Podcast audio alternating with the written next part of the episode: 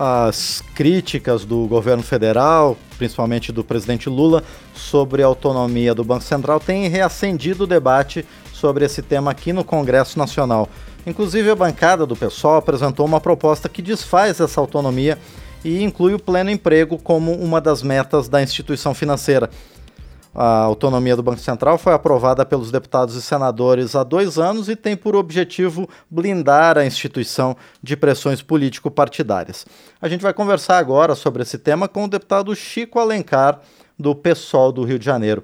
Deputado, bom dia, obrigado por estar aqui no painel eletrônico. Bom dia, Márcio, bom dia a todos os ouvintes. É um prazer voltar a esse microfone após quatro anos e estar tá contribuindo para uma discussão essencial, para um debate fundamental para o Brasil, que é sobre política econômica. E olha, os termos contaminam, iludem, enganam. A autonomia do Banco, Central, blindá-lo de influências político-partidárias. Tudo isso é uma falácia, porque a independência de um órgão monetário como Banco Central, ela não pode ser plena e total, porque isso significa prevalência do financismo. O Banco Central, e quem falava isso era Severo Gomes, industrial, senador e ministro do primeiro governo da nova república, quando superamos a ditadura. E ele dizia o seguinte: discute-se muito para o processo constituinte, lá de 88, a estatização do sistema financeiro. Pois olha, eu já me dou por satisfeito se for estatizado o Banco Central. O que, que eu estou dizendo, querendo dizer com isso, e que Severo é, dizia, Márcio, que, na verdade, um ente público, como o Banco Central do Brasil, tem que estar a serviço do interesse público, e não como é hoje, basta olhar a composição da sua diretoria, o histórico de acionistas e trabalhos dos seus diretores, a começar pelo atual presidente, é, no mercado financeiro, no mundo privado e na política partidária. É bom lembrar que o Roberto Campos Neto foi um atuante é, membro da campanha de Jair Bolsonaro. Tudo bem, releve-se isso, mas a gente quer um Banco Central articulado com a política econômica. E mais, entendendo economia como algo socialmente referenciado. Não sou eu, do Partido Socialista e Liberdade, que está falando isso. Essa é uma afirmação de John Kenneth Galbraith, que um economista canadense, famoso no mundo inteiro, defensor do sistema capitalista, que falou isso. Ele faleceu em 2016 e afirmava que toda economia tem que estar é, socialmente referenciada. E parece que não, quer se autonomizar o âmbito fiscal, quer se autonomizar, entre aspas, a moeda, os controles, mas criando uma situação esdrúxula. O Banco Central hoje é um agente regulador que é controlado pelos entes regulados. Aí fica parcial, não fica independente, não tem autonomia. Agora, deputado Chico Alencar, não é importante essa autonomia para que o Brasil se coloque de outra maneira no mercado econômico mundial, de para atrair empreendedores, atrair investimentos a partir de uma previsibilidade maior na economia? Bom, Márcio, o que, é que você chama de autonomia?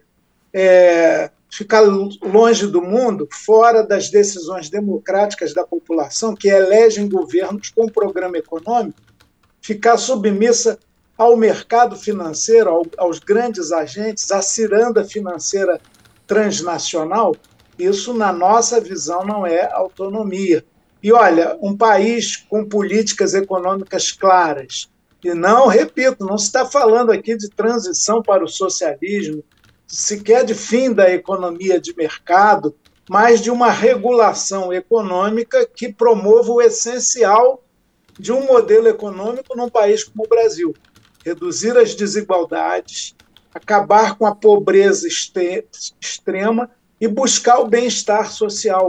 O que significa isso? Aquilo que está no nosso projeto de lei complementar, que revoga a lei de 2021, que concede uma suposta independência, autonomia ao Banco Central e colocando como centro da atividade do Banco Central. Combater sim a inflação, mas buscando o pleno emprego e buscando um mínimo de estabilidade. Ora, para isso tem que estar vinculado às políticas de governo. Não dá para ter essa autonomia sem estar é, tá vinculado à política econômica. O próprio Roberto Campos, ontem no Roda Viva, acabou dizendo isso. Não, é, ele colocou tudo, embora dissesse que é errado personalizar na figura dele qualquer crítica aos juros altíssimos que o Banco Central pratica, os maiores do mundo hoje, secundados pelo México, depois pelo Chile, pela Turquia, mas o Brasil tem hoje a maior taxa de juros real do mundo. Isso não é admissível, porque eles partem de uma premissa errada, de que é assim que se controla a inflação, mas a nossa inflação não é de demanda. O povo está muito apertado, muito arrochado, muito sem dinheiro, o mercado de consumo está deprimido. A nossa inflação deriva de fatores climáticos, as mudanças ambientais, os extremos contam com isso, da guerra na área que afeta a questão do petróleo, das matrizes energéticas, da guerra lá Ucrânia e Rússia, e também da pandemia, que teve efeito pesado na economia do mundo inteiro. São fatores nacionais e transnacionais.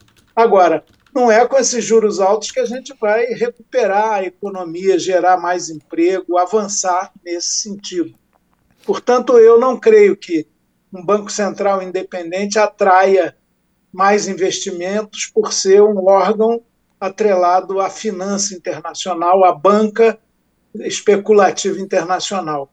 A autoridade da moeda no Brasil tem que ter um compromisso, sobretudo, com a população brasileira e com um modelo de desenvolvimento econômico que quer se implementar, que é diferente do anterior, do Guedes.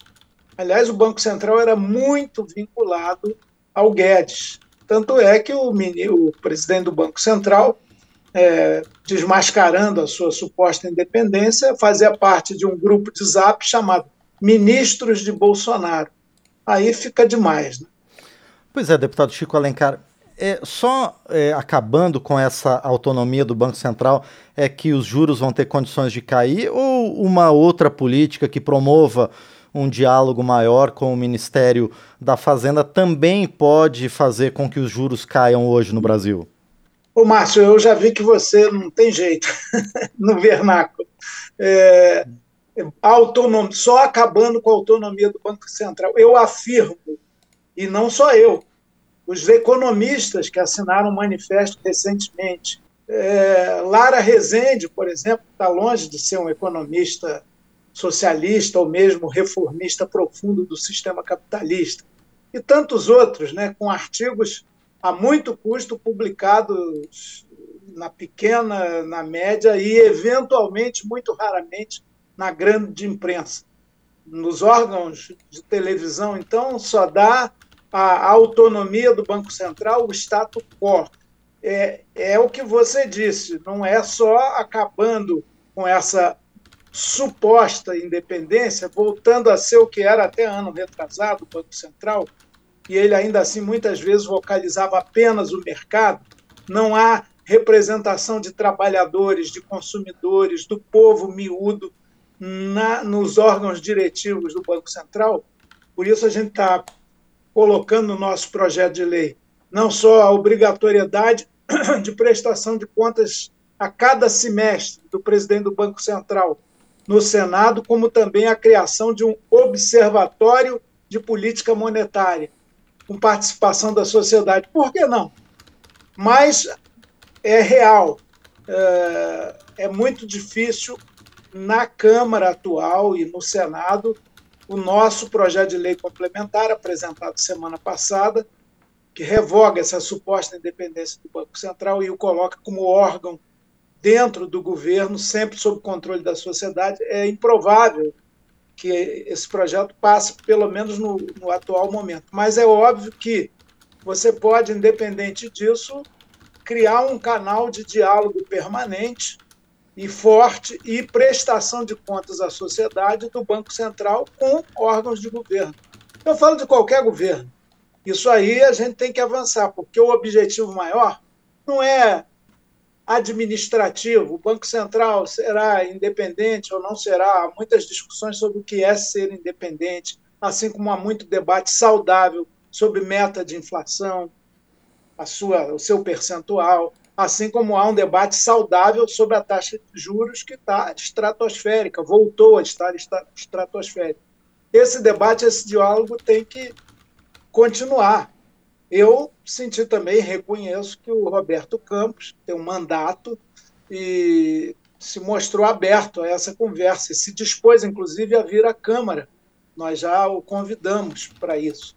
E é bom. Aí vamos fazer uma audiência pública no plenário da Câmara de um dia inteiro para ouvir as considerações dele e colocar as nossas concepções. Isso é bom para o Brasil, porque o Brasil precisa de uma economia na direção da justiça, da igualdade, do pleno emprego. Isso tem a ver com educação, tem a ver com outros vetores é, políticos no nosso país. É, deputado Chico Alencar, é, dentro da situação atual, eu vou tentar reformular, deputado, para o senhor não ficar bravo comigo, esse compromisso do Banco Central com o mercado financeiro e não com essa vida, com a vida real da população. A, a, longo, a médio prazo, vai gerar outros atritos com esse novo projeto de governo que é frontalmente diferente do que a gente estava vivendo nesses últimos quatro anos? A, a, tendência é que continue a ter problema, deputado? É. Obrigado, Márcio. Você sabe que eu não sou de ficar bravo com ninguém. Eu estava fazendo uma observação fraterna e um pouco irônica até, mas só isso, nenhuma inimizade, nenhuma bronca. É, a sua pergunta, por exemplo, ela traz uma questão muito séria e muito é, já indica um caminho. A concepção de Roberto Campos Neto, aliás, neto de um ministro da Fazenda, de uma autoridade da ditadura que se notabilizava após o regime após o golpe empresarial militar de 64, por ser um homem inteiramente vinculado às políticas dos Estados Unidos. Não prezava, era muito inteligente, mas não prezava pela soberania nacional.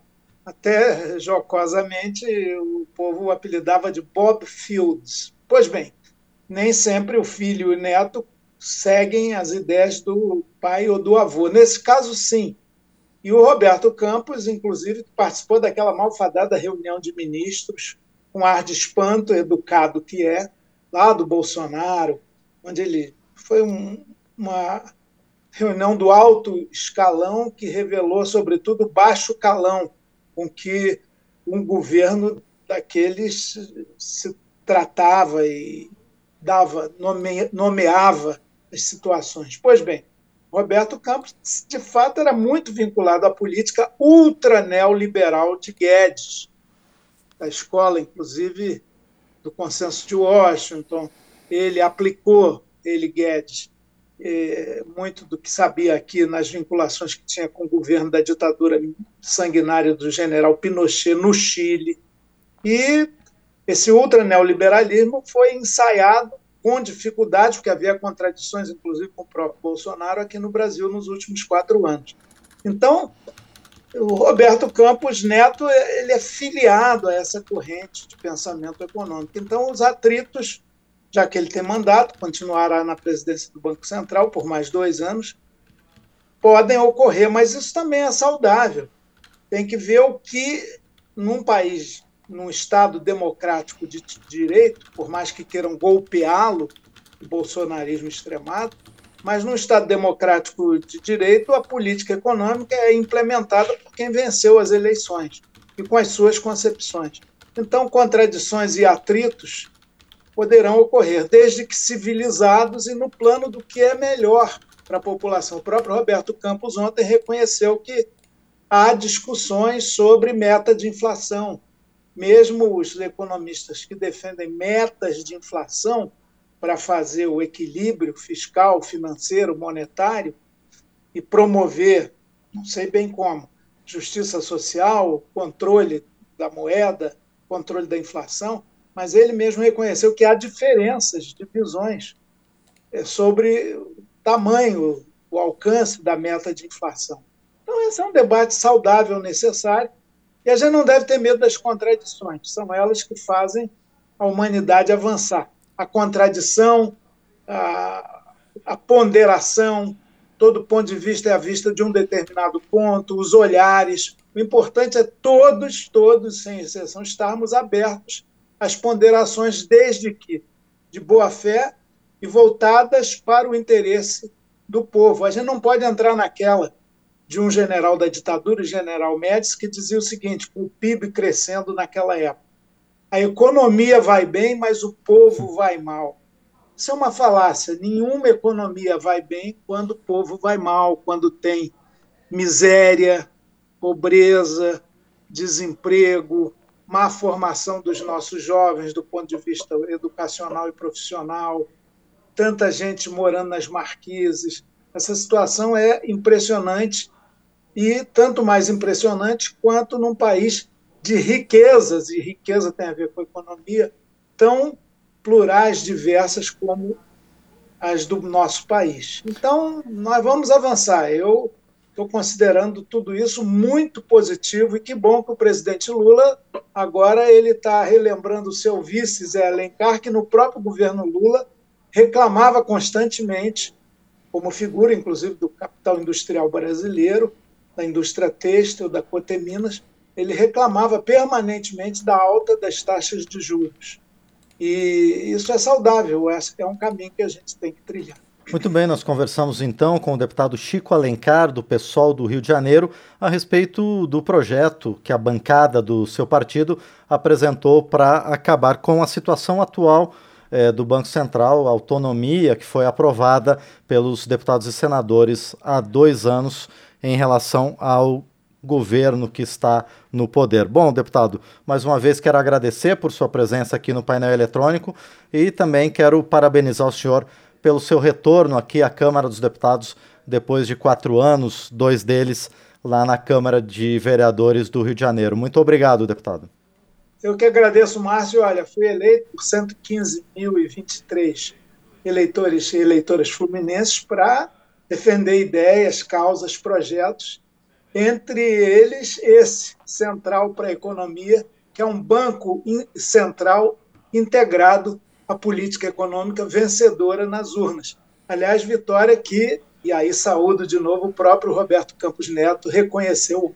Obrigado, Márcio. Um grande abraço. Nós aqui mais uma vez agradecemos ao deputado Chico Alencar, do PSOL do Rio de Janeiro.